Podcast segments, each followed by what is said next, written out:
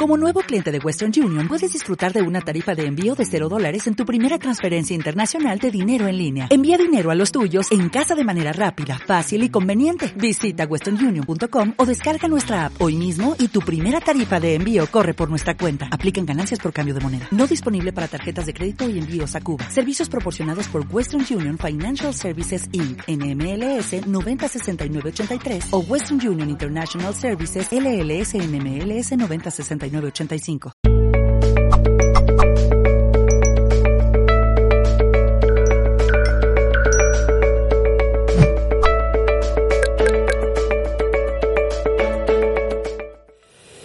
Em, desde hace, desde hace un tiempo me gusta ir diciendo que la base de mi trabajo, pese a que hago bastantes cosas que parecen muy diferentes, la base de mi trabajo tiene que ver con que el ser humano pueda liderarse a nivel interno de una manera potente, que se conozca de tal manera, que conozca cómo funciona la vida y lo que pasa en la vida, y sobre todo que se conozca dentro, como para que se pueda llevar a cabo una gestión que dé como resultado la paz, la felicidad, un estado de prosperidad que no solamente es el dinero, sino un estado de prosperidad donde estamos en expansión y así se vive como mejor. ¿Nos parece? Eh, esto de, lo que hablo es de que en el interior haya un orden y no un caos. Normalmente mucha gente con la que he trabajado venía con asuntos muy desordenados, nadie nos enseña a ordenarnos a nivel interno y creo que es fundamental y yo le dedico todo el amor que puedo a este asunto, a que los seres humanos estén en orden interior y no en caos y así cada vez podamos ser más los que estemos en paz. Em, y estamos en, un tema que a, mí cuando llegó el título, porque a mí me llegan, eh, La trampa del perdón, se llama esto hoy. La trampa del perdón, ¿no? ¿Quién, yo voy a preguntar abiertamente, ¿quién en la sala tiene alguna dificultad con el asunto del perdón? Nadie. Ah, vale. Casi la totalidad de la sala. Interesante. ¿Os llama la atención el título? La trampa del perdón. ¿Por qué este dice la trampa del perdón? ¿no? Em, a mí me saltó la, me saltó mm, la chispa cuando a lo largo del tiempo yo iba trabajando con gente, iba llegando gente a las formaciones y me decían cosas como, llevo 20 años trabajando el perdón hacia mi madre. Y yo es que hacía así, ¿perdona? Llegaba otra persona y decía, llevo 10 años trabajando el perdón, llevo no sé cuántos años trabajando el perdón. Y yo decía, aquí hay algo que no cuadra, esto es, esto es como, como raro, me parecía a mí, ¿no? Tantos años. Entonces, esto que vamos a hacer hoy, eh, sobre todo es para quien lleva bastantes años o bastante tiempo dando vueltas al asunto del perdón y para quien, para quien, bueno, quiere investigar un poquito más, porque igual hay personas que están muy al día con el asunto del perdón, entonces, bueno, pero aquí parece ser que tenemos un quórum, así que vamos para allá. Al final, vamos a dar la gran clave que yo la descubrí. No hay que descubrir grandes galaxias, pero creo que hay una clave que nos ayudaría mucho a ir muchos más directos a otro estado interior sin pasar por el perdón. Porque el perdón también he descubierto que es un concepto que está muy tergiversado, muy manoseado, y hay algo raro porque si hay tanta gente trabajando tantos años el perdón y no termina de perdonar, algo está raro algo está, mm, algo no funciona. ¿Lo podríamos decir así? Vale, porque total. Así que, bueno, um, ¿qué es perdonar? ¿Quién se lanza?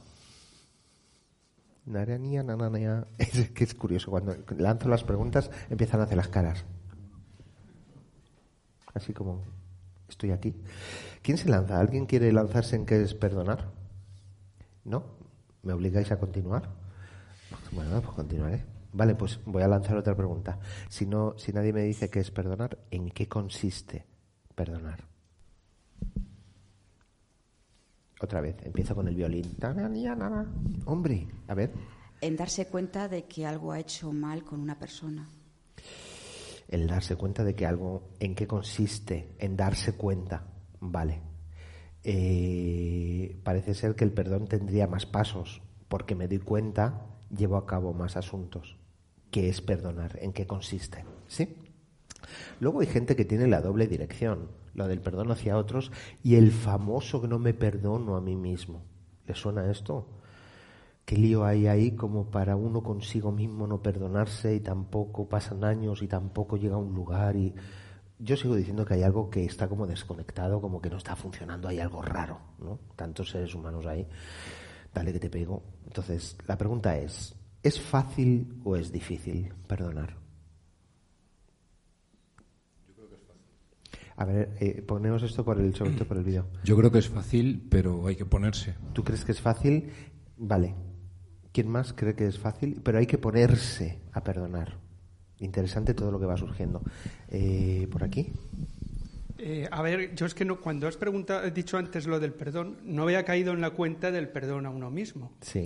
Entonces, yo no suelo tener problemas a la hora de pedir perdón a los demás, pero pedirme perdón a mí mismo, eso sí que me lleva no 20, sino 40, 50 años llevo con ello. Madre mía, pero si pareces un jovenzuelo. Sí, ¿verdad?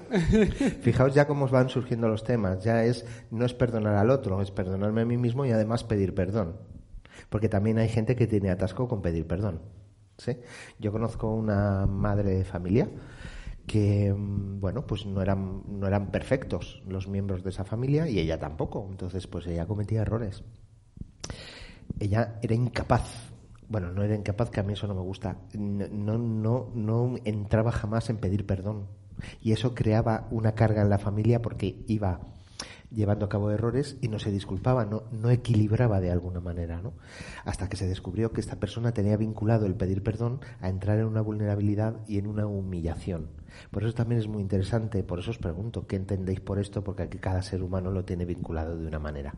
¿Sí? Pero por eso está muy bien que hablamos, abramos estas conversaciones, como para poder ver a dónde podemos ir consensuando con, con, con la temática. Entonces, es fácil, es difícil, parece ser que para ti es fácil, solo hay que ponerse, que subrayo la frase, tú llevas no sé cuántos décadas, dices, intentándote perdonar a ti mismo. Entonces, pongamos que si fuese difícil, porque vamos a centrar esto para quien tiene algún asunto con el tema del perdón. Si fuese difícil, la pregunta sería, y es la pregunta del millón, ¿eh? ¿Por qué es difícil perdonar a uno mismo, a los demás, pedir perdón? ¿Por qué sería difícil? Fijaos que yo por hoy y por lo general las preguntas que planteo son simples y sencillas, pero no nos las solemos hacer. ¿Qué se da cuenta?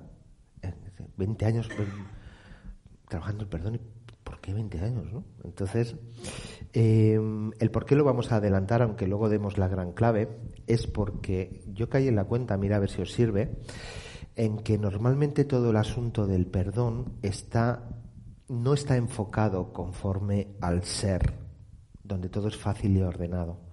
Todo el asunto del perdón, cuando tarda tanto y es tan difícil, suele estar intrincado con asuntos del ego, que es complicado y con mucha dificultad. ¿Me van siguiendo? Por supuesto que al ser ni se despe no tiene que perdonar nada. El asunto empieza cuando el ego está ahí metido.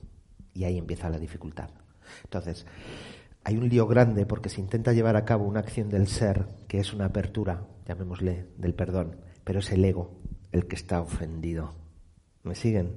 Entonces desde ahí va a ser, claro que es difícil, por no casi imposible, ¿no? Bueno, eh, vamos a consensuar, si os parece, así como premisa, de que lo que sí que no podemos hacer, sobre todo el, recibir el perdón de los demás, lo que no podemos hacer es estar condicionados y presos de si el otro nos va a perdonar o no porque todo empieza y acaba en la persona y la persona es la que puede llevar a cabo el asunto de solicitar un perdón o disculparse o de verdad abrirse como para esa energía, vamos a llamarlo así, del perdón. No, no podemos estar presos de si el otro va a seguir enfadado toda su vida con nosotros. ¿Esto lo podemos consensuar? Vamos a enfocarnos en lo que siempre me enfoco y en lo único que existe. La persona en su interior, donde empieza y acaba todo, y ahí gestiona toda su vida. De esto hablan mil libros, ¿Podemos consensuar esto? Vale. Vale, aparte vamos a tocar el tema en lo que está en tu mano. Vamos a dejar aparte eh, cuando una persona lo tiene muy difícil eh, trabajar el perdón, cuando hay implicado un transgeneracional. Por ejemplo, para quien no esté familiarizado o familiarizada con el transgeneracional, eh, de forma muy somera, porque es bastante más complejo y profundo, un transgeneracional eh, tiene que ver con una conciencia de un sistema familiar sobre todo está albergado en el subconsciente, donde uno de sus miembros, que le vamos a llamar ancestro, tuvo una experiencia muy potente vital que no supo resolver en esa ocasión y se quedó ahí atascado. El sistema familiar quiere resolver hacia el amor. Entonces, normalmente se llama a un descendiente que está identificado con ese asunto del ancestro. ¿Qué ocurre? Que es inconsciente entonces no tenemos control sobre ello hasta que no le ponemos conciencia y hacemos un trabajo con una técnica determinada. ¿Lo he sabido explicar más o menos? Entonces, quitando un asunto de perdones o no perdones que esté anclado en un transgeneracional que requiere otra cosa, vamos a tocar un perdón de lo que te ha hecho tu madre, lo que te ha hecho tu padre, lo que te has hecho tú mismo, todo esto. ¿Sí? Venga, pues vamos para allá.